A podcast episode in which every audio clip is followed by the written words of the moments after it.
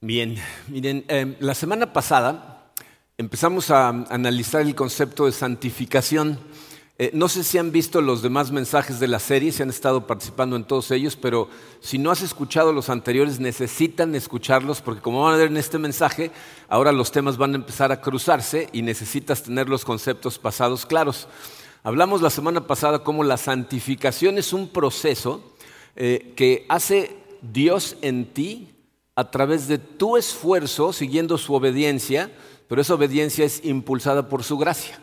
O sea, Él pone en, ti el querer, el hacer, y entonces cuando tú sigues esa obediencia, Él empieza a hacer su trabajo de transformación en ti.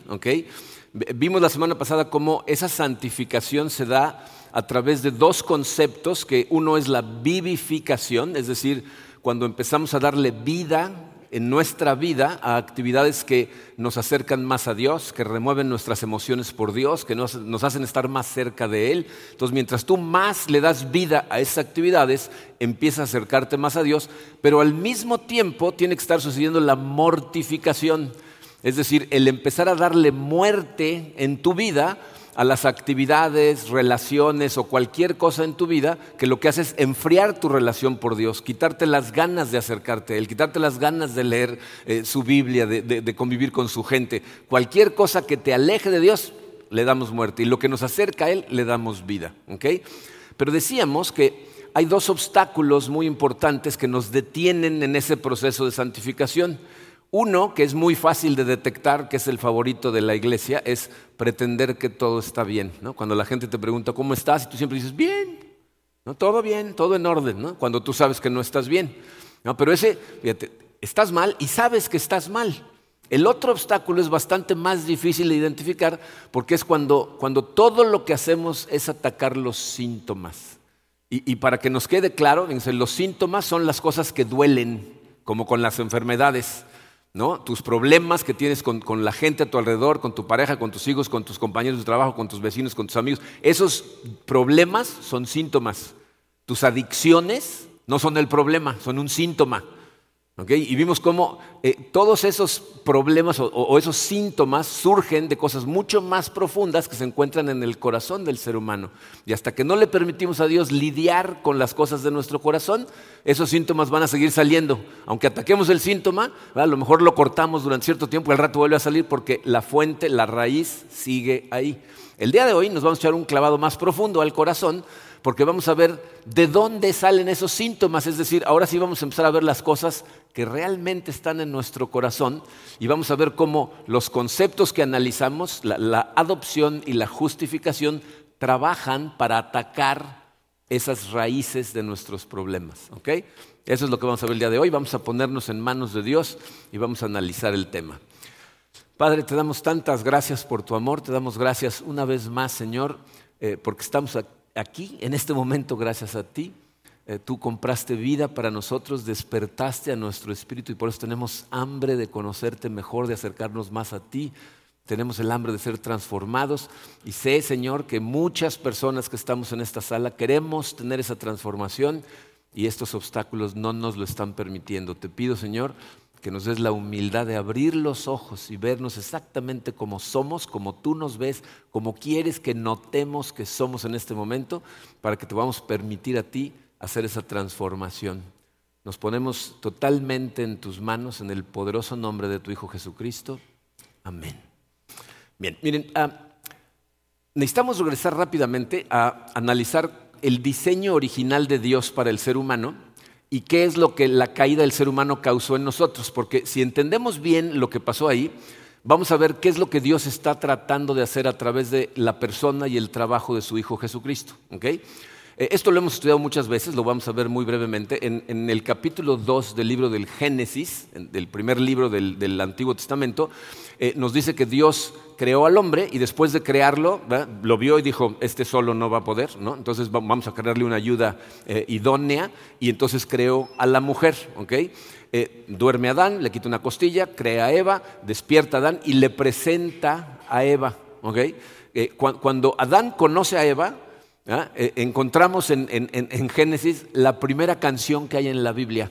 ¿eh? Si tu Biblia está formateada correctamente, eh, el, versículo 23 que vamos a leer está en verso porque Adán está cantando. Vamos a ver Génesis 2, versículos 23 al 25. Dice, el hombre exclamó, esta sí es hueso de mis huesos y carne de mi carne. Se llamará mujer porque del hombre fue sacada. ¿no? está cantando Adán del gusto.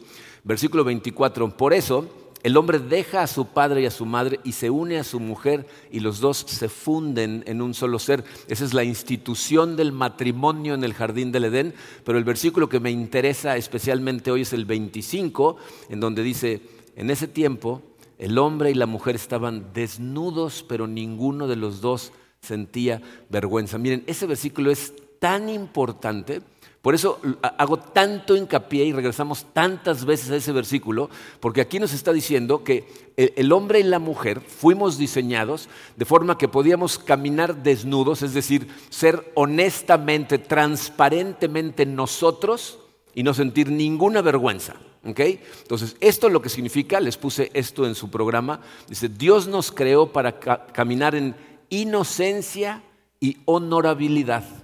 O sea, la manera en que Dios diseñó al ser humano es para que caminara por este mundo de su mano en total inocencia y aparte sintiéndose un ser honorable, digno de honra. Pero luego en el capítulo 3 sucede una cosa terrible cuando Adán y Eva deciden comer del fruto del árbol prohibido. Fíjense, en el momento en el que comen de ese fruto, vean las consecuencias. Génesis 3, versículos 7 y 8. Dice, en ese momento se les abrieron los ojos y tomaron conciencia de su desnudez.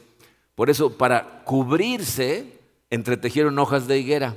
Cuando el día comenzó a refrescar, el hombre y la mujer oyeron que Dios el Señor andaba recorriendo el jardín. Entonces corrieron a esconderse entre los árboles para que Dios no los viera. Miren, esos versículos que podemos leer así de forma tan rapidita y sin pensar mucho, eh, eh, son, son versículos increíblemente profundos que nos dan un vistazo a los problemas de nuestro corazón. Porque lo que acabas de presenciar en esos dos versículos es la destrucción total de la inocencia y la honorabilidad del ser humano. La inocencia se convierte en culpabilidad, por eso se esconden, y, y la honorabilidad se convierte en vergüenza, por eso se cubren. Entonces, a partir de ese momento, el ser humano ya no camina como fue diseñado. Ya no camina en inocencia y honorabilidad, sino ahora camina marcado por la culpa y la vergüenza.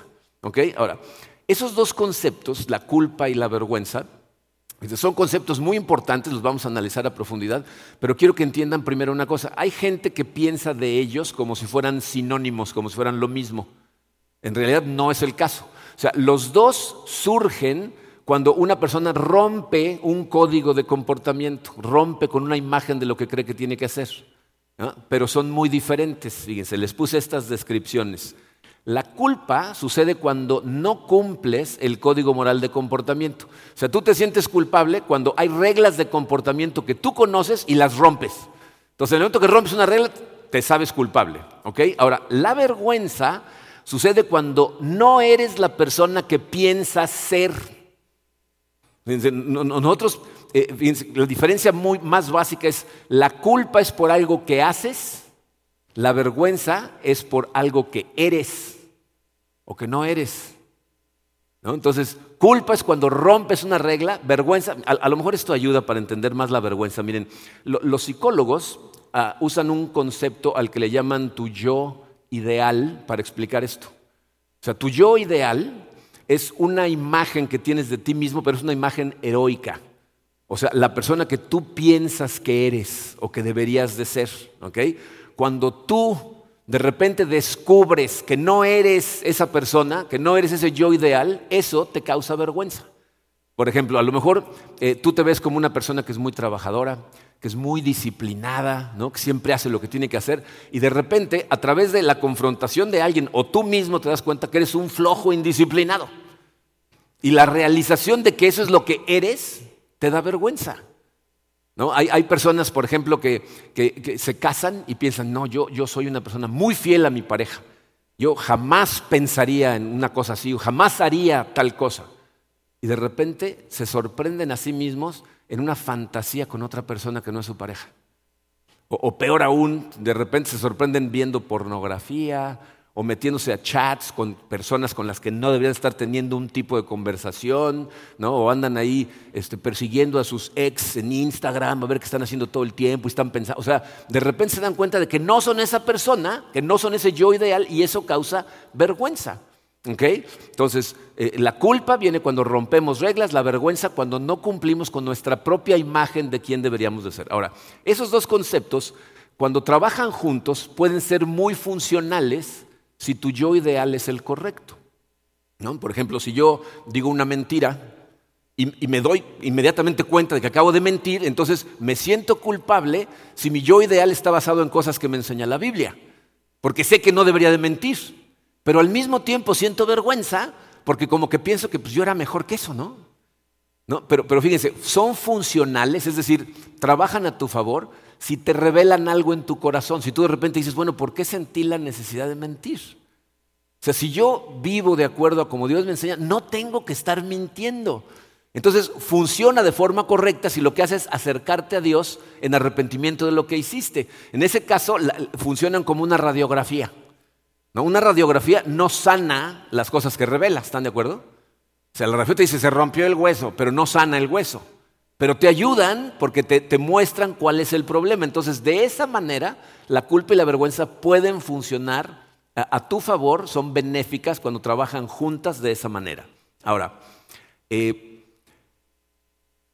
hay momentos en donde trabajan por separado o no trabajan y ahí es donde tenemos problemas. O sea, piensa, si una persona no tiene ni culpa ni vergüenza de nada, es un sociópata, ¿no? Es una persona peligrosa porque puede hacer cualquier cosa y no siente ningún arrepentimiento. Pero piensa en instancias en donde una funciona y la otra no. Por ejemplo, yo puedo hacer algo que sé que es inmoralmente, este, o sea, moralmente incorrecto, puedo romper una regla de comportamiento, pero no sentir ninguna vergüenza. Piensen cómo eso es lo que la sociedad está tratando de, meterle en la cabeza a nuestra gente joven en este momento. ¿Qué les dicen? Tú sé tú, no importa qué piensan los demás, la gente no te puede decir lo que está bien o está mal, tú decides lo que está mal. Entonces, están haciendo cosas que saben en su corazón que no deberían, pero están trabajando para no sentir vergüenza.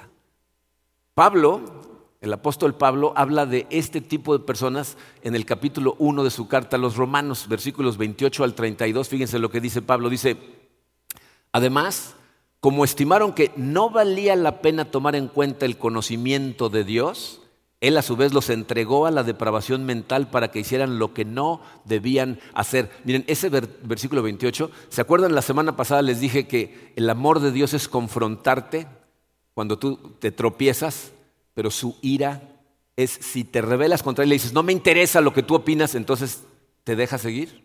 Eso es lo que va a decir Pablo. Dice, como estas personas estimaron que no valía la pena el conocimiento de Dios, entonces Dios los entregó a su perversidad. Dijo, ¿eso quieren? Ok, síganle. Y miren lo que sucede, versículo 29. Se han llenado de toda clase de maldad, perversidad, avaricia y depravación están repletos de envidia, homicidios, disensiones, engaño y malicia. Son chismosos, calumniadores, enemigos de Dios, insolentes, soberbios y arrogantes, se ingenian maldades, se rebelan contra sus padres, son insensatos, desleales, insensibles, despiadados. Miren, la lista de cosas que vamos de leer, Pablo se encarga de que te des cuenta que, que nos embarra a todos. Si tú cualquiera de estas cosas piensas que no tiene nada de malo, ser un chismoso, incluso hasta desobedecer a tus papás, ¿no? Se, rebelan contra sus padres. Y dice el 32, saben bien que según el justo decreto de Dios, quienes practican tales cosas merecen la muerte. Sin embargo, no solo siguen practicándolas, sino que incluso aprueban a quienes las practican. Entonces, Pablo está hablando aquí de gente que sabe perfectamente bien que está haciendo las cosas mal, pero no nada más las sigue practicando, le aplaude a la gente que la sigue haciendo, les echan porras, los animan. ¿Ok? Entonces, cuando tú eh, no te causa vergüenza estar comportándote de forma que sabes que está mal, lo que está pasando es que tu corazón se está endureciendo cada vez más y vas a terminar muy mal, que es lo que está diciendo aquí Pablo. ¿Ok? Pero ahora, fíjense, también trabajan a la inversa a veces.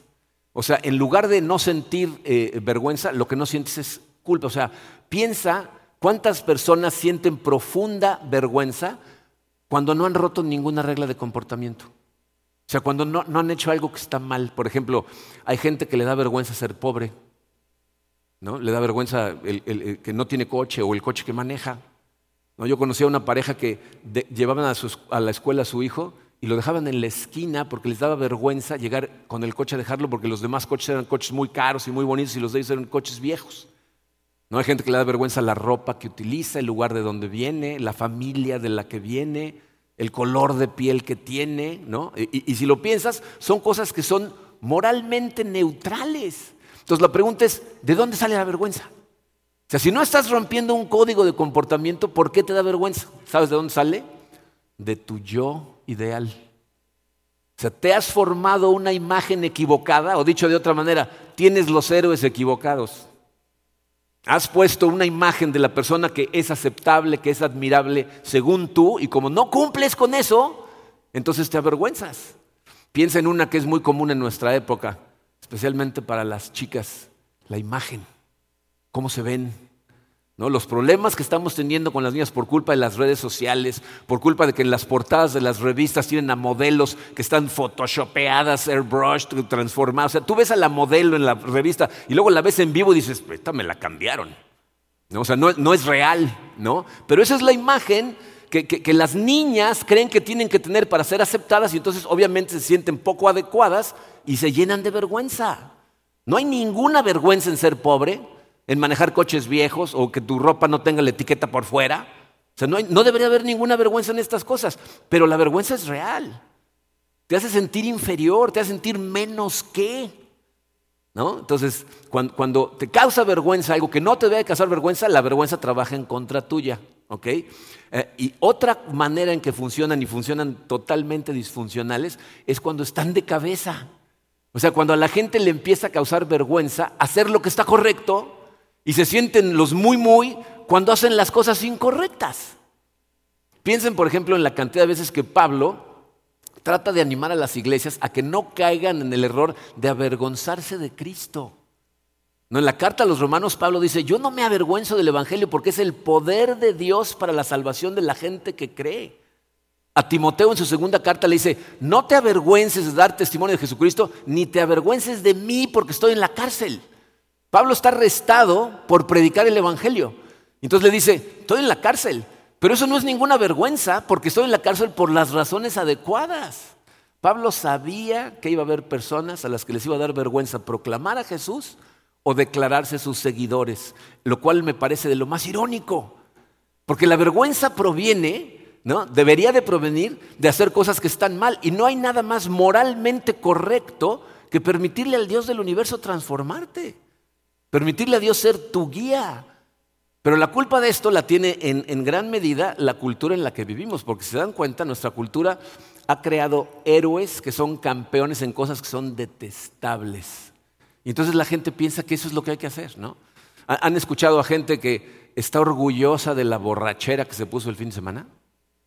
¿No? Que le dice a la gente, no, me puse un cohete, terminé con un tatuaje y no me acuerdo ni cómo llegué a mi casa. Y, se lo ponen como si fuera una medalla de honor. Y luego la gente alrededor se ríe y les aplaude. O, piensa en, los hombres que ante otros hombres se jactan de haber utilizado a una mujer sin el menor, eh, la menor preocupación por su corazón o por su alma, simplemente para disfrutar de un placer y se jactan enfrente de otros hombres que se ríen y les aplauden. Y hay películas al respecto. No hay películas que celebran a los que agarran una borrachera un fin de semana y se van a Las Vegas y hacen una bola de tonterías y todo el mundo va y está carcajeándose viendo esas tonterías.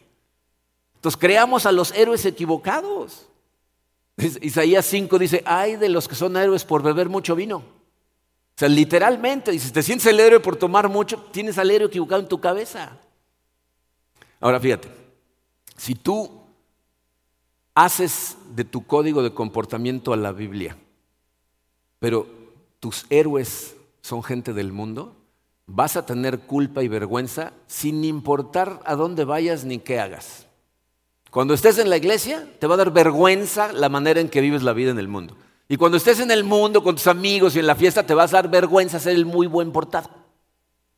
Entonces, donde estés, estás marcado por la vergüenza, es tu eterna compañía.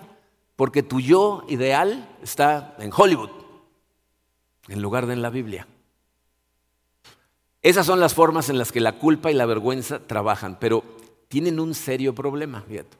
Cuando la culpa y la vergüenza trabajan de forma disfuncional, tienden a crear serios problemas en nosotros. De hecho, de ahí empiezan a surgir los problemas. Fíjense, les puse en sus notas. El problema es que la culpa y la vergüenza producen ira, que puede convertirse en abuso y en muchas instancias en lujuria. Es una progresión.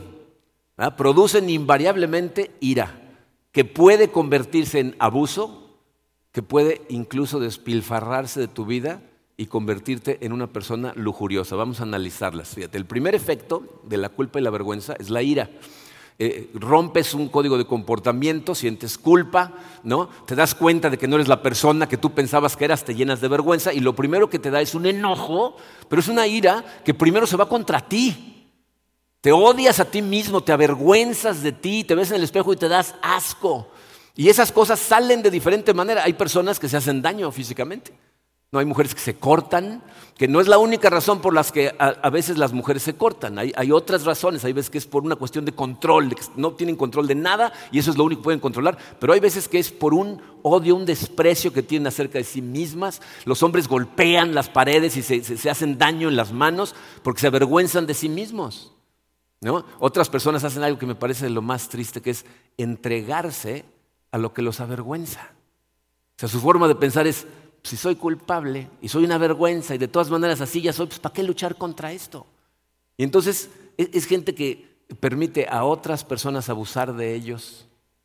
Se meten en relaciones en donde los demás se aprovechan totalmente, se, manejan de forma muy barata porque piensan que no tienen ningún valor como persona. Yo no sé en dónde estés en este momento en tu vida, pero si ese es tu caso, escúchame. No eres un ser sin valor. Tienes tanto valor a los ojos de Dios que Cristo murió en la cruz por ti. Pero eso es lo que a, veces las personas piensan.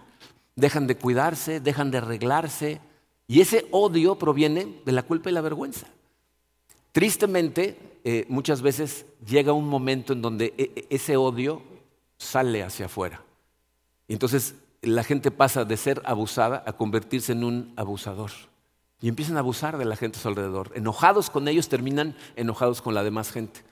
Y eso se puede ver de forma oral, ¿no? Gente que te ataca, trata de controlarte, de manipularte, de hacerte sentir mal con las cosas que te dice. Y, ese es el altísimo riesgo de las relaciones profundas, ¿no? Cuando, cuando realmente tienes relaciones profundas, piensa por ejemplo en el matrimonio. En, en un buen matrimonio, o sea, si las cosas empiezan bien, normalmente tú lo que haces es permitirle a tu pareja ver áreas de tu corazón que no le dejas ver a nadie más. Lo cual significa que tiene todas las herramientas para que en un momento de arrebato y de enojo te haga pedazos verbalmente porque sabe exactamente en dónde te duele. Y lo mismo pasa con amistades profundas, con, con, relaciones en la iglesia en donde abrimos nuestro corazón. De repente la gente se llena de culpa, se llena de vergüenza, se llena de ira y cansada de sentirse avergonzada de sí misma empieza a ser infeliz a toda la gente. Porque la gente que se siente infeliz por culpa de estas cosas tiene la idea de que tiene que hacer infelices a todos. Y entonces gente que a donde va siempre todo es acerca de ellos. Van a tu fiesta y, al rato tienen un problema. Ay, sí, entré y nadie me saludó. A mí nadie me hizo una fiesta como esta. Van y se sientan en un rincón, hacen un berrinche. ¿Qué tienes? Nada. Todo es tu culpa. Todo te lo voltean, ¿no? Todo lo distorsionan. Empiezan. O sea, es, es horrible, ¿no? Y en algunos casos, eso termina por convertirse en, un abuso físico sexual. Ahí es en donde la lujuria entra en esta ecuación. La intención lujuriosa es, una deshumanización de otra persona. Es cuando una persona sin ninguna preocupación por el bienestar, por el corazón, por el alma de otra persona, la utiliza para tener un desahogo personal temporal, abusando sexualmente de ella. Que tú tengas una atracción física por tu pareja, eso no es lujuria, eso es un regalo de Dios. Es cuando tú eh, lo que haces es convertir a otra persona en un objeto para tu satisfacción personal y cuando proviene de culpa y vergüenza es simplemente para pagar esa vergüenza durante cierto tiempo y lo, lo raro del caso es que al final esto va a terminar peor para ti. Porque esto que les acabo de describir se convierte en un ciclo vicioso que se autoalimenta. O sea, sientes culpa y vergüenza, eso genera un enojo, que primero lo enfocas en ti, luego lo empiezas a enfocar en otros, luego eh, eh, empiezas a abusar de otras personas. Todas esas cosas te causan más culpa, te causan más vergüenza, que te causan más odio, que te, que, causa más ser más abusivo. Y entonces entras en un ciclo espantoso que, fíjate, aunque seas el abusador, de todas maneras te causa culpa y vergüenza porque hay un momento donde dices, no puedo creer que soy el que está haciendo esto. Pero eso te causa más culpa y más vergüenza y lo sigue, y lo sigue alimentando. Y, miren, eh, el, problema con esto es que se convierte en... Eh, ¿Vieron la película La tormenta perfecta? Hace algunos años con George Clooney. Bueno, esa película es acerca de un grupo de pescadores que sin querer se meten en medio de lo que, lo que llamaron ellos una tormenta perfecta. Es una historia verídica, en donde dos tormentas, creo que eran tres tormentas, coinciden en un lugar y ellos porque su radio no funciona, no les pueden avisar que van directo a la boca de una tormenta que es la tormenta perfecta. Entonces se meten y la tormenta ya no los deja salir. O sea, tratan de salir, por más que tratan la tormenta, los vuelve a meter y los vuelve a meter y los vuelve a meter hasta que hunde el barco y se ahogan todos. Ya, si no la has visto ni la veas, termina de la patada. Pero lo que me refiero es, llega un momento en que estás en, un ciclo vicioso que se autoalimenta, en el cual te sientes atrapado y no encuentras forma de salir. Entonces la pregunta, ¿cómo podemos ser liberados de este ciclo vicioso? Miren, eh, gracias a Dios en su Hijo Jesucristo tenemos a una persona que no nada más vino y nos demostró que puede tener tormentas físicas con una palabra, sino que puede destrozar estas tormentas espirituales de la misma manera. ¿Ustedes se acuerdan cuando Jesucristo iba dormido en la barca y, se sobreviene una tormenta y los discípulos están muertos de miedo y lo despiertan? Y se levanta y con una palabra dice la, tormenta, quieta, y se aquieta todo. Pero ¿se acuerdan qué les dice a ellos? Voltea y les pregunta, ¿dónde está su fe? Y ese es a lo que se reduce esto. Fíjate, no les dijo, ¿por qué no tienen fe? Les dijo, ¿en dónde está puesta su fe? ¿En quién confían? Porque piensen los dos conceptos. ¿Cómo maneja Dios la culpa en la vida de sus hijos? ¿Cómo? Colosenses capítulo 2, versículos 13 y 14. Dice, ustedes estaban muertos a causa de sus pecados y porque aún no les habían quitado la naturaleza pecaminosa. Entonces Dios les dio vida con Cristo al perdonar, ¿qué dice ahí? Todos nuestros pecados. ¿Entiendes lo que eso significa? Todos tus pecados. Piensa en esto. ¿Cuántos pecados habías cometido el día que crucificaron a Jesucristo en la cruz? ¿Cuántos? No es de truco la pregunta. ¿Cuántos? Ni uno no habías nacido. Y está diciendo ahí que pagó todos tus pecados pasados, presentes, futuros. ¿Cómo puede suceder eso? Dios no está dentro del tiempo, Dios lo ve todo desde afuera. Lo que ya pasó, lo que está pasando y lo que va a pasar pasa al mismo tiempo a sus ojos. De hecho, fíjense cómo continúa. Él anuló el acta con los cargos que había contra nosotros y la eliminó clavándola en la cruz. Hay un acta en donde están todas las cosas que tú hiciste a los ojos de Dios en pasado porque para él ya pasaron. Todas las que vas a hacer están esa ¿Y qué dice ahí que hizo con ella? La clavó en la cruz y la eliminó por completo. Eso es lo que se llama justificación, que es lo que analizamos hace unas semanas. Justificación, Dios dice, inocente. Pusiste tu fe en Cristo totalmente inocente. Si tan solo pudiéramos creer en nuestra inocencia. ¿saben cuál es el trabajo del enemigo para la vida de un creyente? O sea, Satanás ya no te puede arrebatar de la mano de Cristo. Jesús dice, nadie viene a mí si el Padre no lo manda. Y cuando me los manda, nadie los puede arrebatar de mi mano. Tú has puesto tu fe en Cristo, estás seguro en Él. ¿Ok? ¿Sabes cuál es su trabajo entonces? Estarte metiendo a ese ciclo destructivo todo el tiempo para que nunca puedas ser una luz para otra persona. Y entonces le pasa diciéndote, ¿tú crees que Dios te ama? Eres una vergüenza, eres una cucaracha. Mira nada más las cosas que has hecho. Yo creo que Dios va a estar preguntando, ¿para qué salvé a este? Eso es lo que te mete en la cabeza. Y entonces todo el tiempo estás en el ciclo, en el ciclo, en el ciclo, salvo, salvo, pero viviendo esclavizado. Y Dios quiere mucho más para ti para que, que eso. Entonces, ¿qué es lo que te pide que hagas? Mantén tu mente en la cruz. ¿Por qué? Porque la cruz grita, ya pagué todo. Deja de estar escuchando al enemigo y volteame a ver a mí. ¿Cómo elimina la culpa? Justificación. ¿Cómo elimina la vergüenza? ¿Sabes qué, qué elimina la vergüenza más rápido que ninguna otra cosa en tu vida? Saberte 100% conocido por Dios y aún así saber que Dios se deleita en ti porque te adoptó. Y es un padre amoroso que lo que quiere es lo mejor para ti. Miren, por eso eh, mencionamos tanto la importancia de la confesión, de abrir tu corazón, de abrírselo a Dios, de abrirlo a otras personas. Porque eh, mientras más callado te quedes acerca de tus batallas, acerca de tus caídas, más fértil es el terreno en tu corazón para que florezca la vergüenza. Y mientras más vergüenza, más enojo, más abuso, caes en el ciclo. Por eso Satanás todo quieres avergonzarte. necesitas confesar y, a lo mejor te va a ayudar a saber esto. No te vas a salir con la tuya de todas maneras. ¿Ok? Yo sé que hay gente que está sentada en esta sala que piensa que tiene un pecado secreto. Nadie sabe. Dios sabe. Y si tú le has entregado tu corazón, ¿sabes qué es lo que sucede? Lo que vimos la semana pasada, su mano pesa contra ti. Te, estás consumiendo internamente por no confesar. Piénsalo, fíjate, aunque sientas un placer temporal por hacer cualquiera de esas cosas en las que estás esclavizado, al final del día te sientes mal.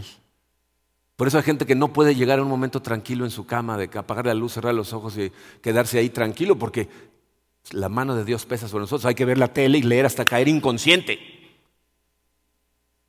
Porque por mejor que te sientas un ratito, después te sientes peor y sientes vergüenza. Lo que tienes que hacer es correr a Él. Ir corriendo a toda velocidad porque es tu Padre amoroso. Miren, les voy a leer un par de, versículos para, para, que entiendan quién es Dios. En, en Lucas 15 está la parábola del Hijo Pródigo. Es una parábola que todos conocemos, o espero que todos conozcan. Hace tres semanas la, estudiamos con Emilio. La historia es muy simple. Un hijo, el hijo menor de un señor, le exige su herencia. El, padre le da la herencia y el chavo va y la despilfarra con prostitutas y fiestas y con gente que eran sus amigos hasta que se gasta todo el dinero y entonces se está muriendo de hambre. Y le dan trabajo cuidando puercos y está a punto de comerse la comida de los puercos cuando dice la Biblia que de pronto vuelve en sí lo que vimos con Emilio es que ese volver en ti de repente y decir, ¿qué estoy haciendo? Es un regalo de Dios. Es Dios abriéndote los ojos a lo que estás a punto de, o lo que estás continuando haciendo. Y entonces vuelve en sí y, ¿qué hace? Dice, no, a ver, el siervo más bajo en casa de mi papá come mejor que yo. Tengo que ir y, pedirle a ver si me da chamba como siervo.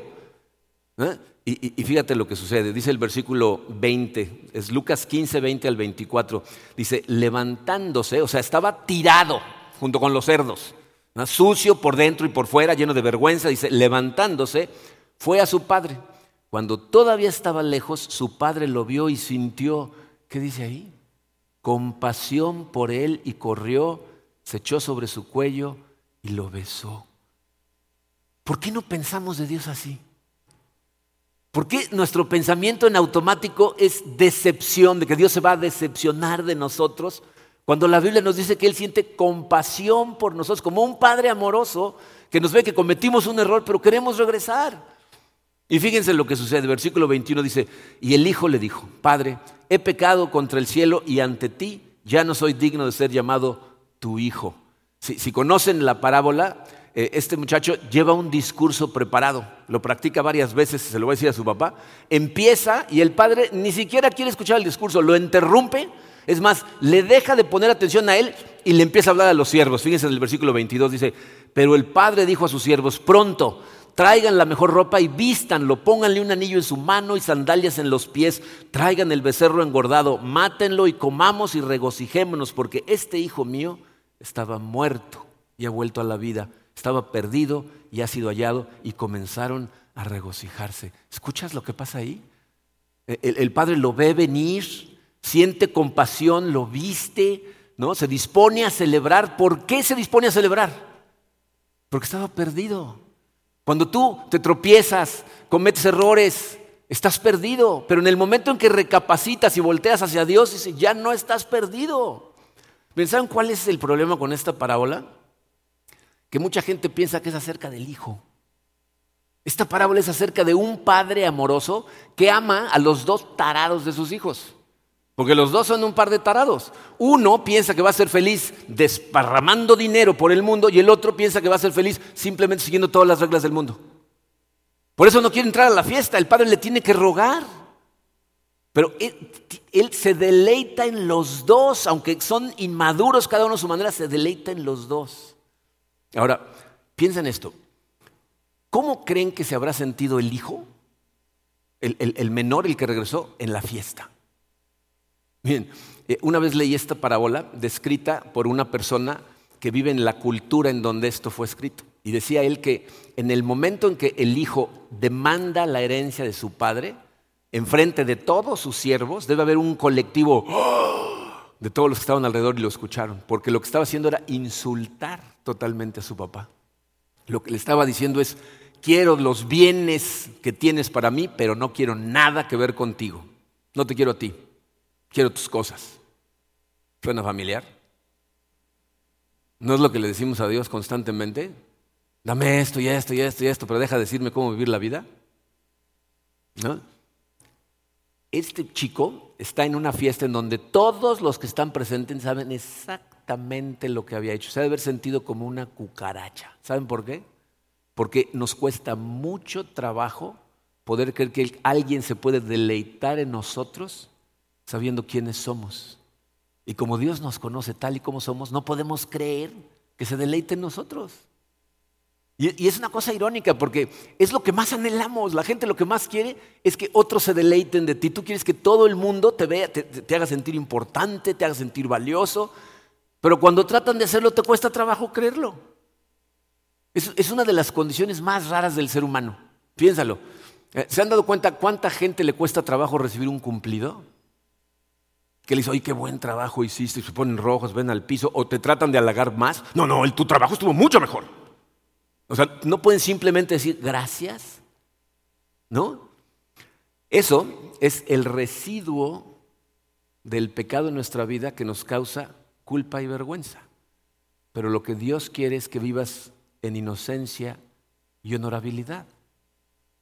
Vean este otro pasaje, Hebreos 2, versículo 11, dice el autor de Hebreos, tanto el que santifica, está hablando de Cristo, como los que son santificados, está hablando de nosotros, tienen un mismo origen, es decir, un mismo Padre, por lo cual Jesús no se avergüenza de llamarlos hermanos. O sea, Jesucristo, que te conoce a ti mejor de lo que tú te conoces a ti mismo, no se avergüenza de decir, mi hermano, mi hermana, somos hermanos, tenemos el mismo Padre. ¿No? miren, eh, la semana pasada mencioné nuestro ministerio de Celebremos la Recuperación. Es un ministerio en donde trabajan precisamente en estas cosas, en los problemas más profundos del corazón que te tienen esclavizado algo. ¿Ok? ¿Saben qué es lo más impactante eh, cuando participas en ese ministerio? Escuchar los testimonios de la gente. O sea, llega un momento en su proceso en donde pasan al frente y le cuentan a toda la gente del ministerio de dónde lo sacó Dios. Entonces escuchas testimonios de, todo tipo. Encuentras gente que estaba totalmente adicta a las drogas, gente que estaba adorando a Satanás, gente que estaba eh, eh, eh, cometiendo adulterio, gente que estaba en relaciones con personas del mismo sexo, gente, todo lo que se te puede ocurrir, van y lo cuentan enfrente de todos. Y la gente nueva en el ministerio, su pregunta es, ¿cómo puede una persona pararse ahí enfrente y contarle a un grupo de desconocidos esas cosas tan profundamente vergonzosas? ¿Sabes cómo pueden? Porque es gente que ya entendió el amor de Dios, que en su amor Dios te salvó, te convirtió en una nueva criatura, te está transformando y tú ya no eres esa persona. Ahora eres su hijo amado que está en proceso de transformación y unos se transforman más rápido que otros, pero todos vamos en transformación. Entonces ya no te da vergüenza lo que eras porque ya no eres eso. El día que entiendas estas cosas, miren, por eso la gracia eh, eh, es un escándalo. O sea, vean en el, Nuevo Testamento, lean los Evangelios, cuando Jesucristo tiene gracia hacia terribles pecadores, escandaliza a todo el mundo, piensen en saqueo. Llega Jesús y le dice, quiero ir a cenar contigo a tu casa y todo el mundo dice, ¿con saqueo? ¿El más tranza de toda la ciudad? No, es un escándalo porque va a perdonar a un malvado. ¿No? Cuando, cuando trata con la mujer adúltera, con la prostituta, Cuando, los trata con amor, escandaliza a todo el mundo porque la Biblia dice que el amor de Dios es inconmensurable, o sea, no se puede medir, es incomparable, no hay otro amor como el de Él. Y hasta que no entiendas esas cosas, la vergüenza va a ser tu compañera. Por eso, fíjense, lo que necesitamos es que el Espíritu Santo dé testimonio a nuestro espíritu y nos dé entendimiento de estos conceptos. Por eso los predicamos todo el tiempo. Yo no, sé si ya se dieron cuenta, pero cada semana predico el mismo mensaje, nada más de diferente pasaje. ¿Ya se dieron cuenta? ¿O no se habían dado cuenta? Porque mire, la justificación es de la manera en que Dios se encarga de tu culpabilidad y la adopción de, tu vergüenza. Y entonces piensa en lo que pasa. Si, se te quita la culpa y se te quita la vergüenza, ¿sabes qué, qué queda? ¿Qué sobra? Santificación. Transformación. ¿Por qué? ¿Qué es, qué santificación? Piénsalo. La destrucción total de tu yo ideal del mundo para sustituirlo con un yo ideal de la Biblia. Ahí es cuando la culpa y la vergüenza empiezan a funcionar. Cuando tu yo ideal deja de ser del mundo. Necesitamos tener cuidado con quiénes son nuestros héroes. Porque a lo mejor no te has dado cuenta, ¿eh? Pero a todos, de diferente manera, porque somos diferentes, pero a todos nos atraen cosas que no nos deberían de atraer. A todos. Yo les puedo dar testimonio de, cosas que pasaron en mi vida. Cuando yo, en mis últimos años como consultor empresarial, eh, lidiaba con gente de muy alto nivel, dueños de empresas internacionales, directores, consejeros delegados, y entonces estudiaba yo mucho libros de dirección, de administración, para poder aconsejar a gente de ese nivel. Eh, y, en esa época salieron libros que se hicieron muy famosos, que de hecho se convirtieron en el modelo de muchos ejecutivos de alto nivel. Jack Welch, eh, el, consejero delegado de General Electric, escribió un libro que se hizo muy famoso, eh, explicando sus técnicas de dirección. Steve Jobs, ¿leyeron la autobiografía de, este, o la biografía de Steve Jobs? Oh, miren, cuando lees libros como ese, Steve Jobs era una persona que estaba medio loca era, era una persona cruel, vengativa, despiadada y genial. el tipo era un genio. Y entonces yo lo veía y decía, este es un genio. Es cruel y despiadado y sería tan genial si tan solo no fuera tan antibíblico. ¿No? Pero se te antoja. O sea, te, te atrae. Yo estaba lidiando con ese tipo de personalidades como consultor y llegó un momento en donde dije, yo creo que yo podría dirigir una empresa de, esa manera, ¿no? Y uno de mis clientes me contrató. Me dijo, entra y ayúdame, vamos a arreglar todos los recursos humanos de mi empresa. Y entré como vicepresidente a cargo de recursos humanos y en menos de un año era el vicepresidente ejecutivo de la empresa. Y entonces entré a un corporativo en donde las relaciones eran viciosas, o sea, era, era tan disfuncional, todo el mundo luchando por poder, luchando por espacio. Yo había pasado muchos años en corporativos antes, y entonces sabía cómo jugar el juego y estaba, ya tenía yo el control, ya nada más le reportaba al dueño y un día el director, eh, el vicepresidente a cargo de finanzas, estábamos en su oficina platicando, nos habíamos hecho buenos amigos. Y un día se sentó y me dijo, Marco, si tú quieres triunfar, en lo que estás tratando de hacer aquí, te vas a tener que convertir en uno de ellos. Y tú no eres uno de ellos, ya te conozco. Conozco tu corazón. ¿Qué estás haciendo aquí? Y esa fue una de las múltiples razones por las que Karen y yo decidimos, tengo que salirme de aquí ahorita. Tenía yo los héroes equivocados. ¿Quiénes son tus héroes? ¿Quién es tu héroe? ¿Sabes quién debe ser tu héroe? Jesucristo. Él es nuestro modelo. Deberíamos de querer vivir como Él, servir como Él sirvió. Piensen, piensen eso. Jesucristo para servir puso a todos encima de Él siendo Dios. Puso a todos encima.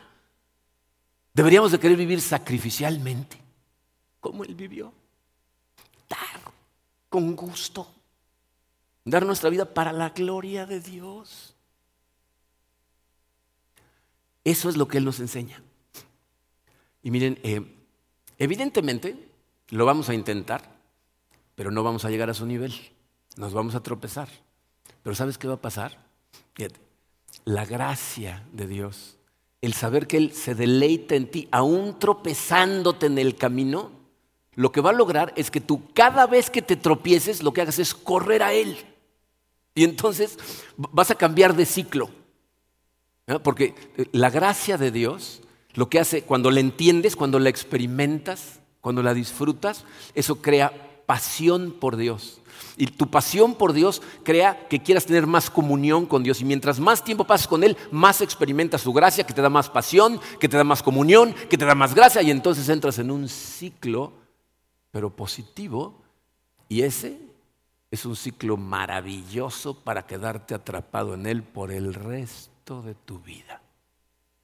Y de la única manera en que vas a quedar atrapado en Él es cuando entiendas que ya te adoptó, te ama con todo el corazón y te ve con la perfección que ve a Jesucristo y eso te quite la vergüenza y te haga siempre, invariablemente, una y otra vez, correr a Él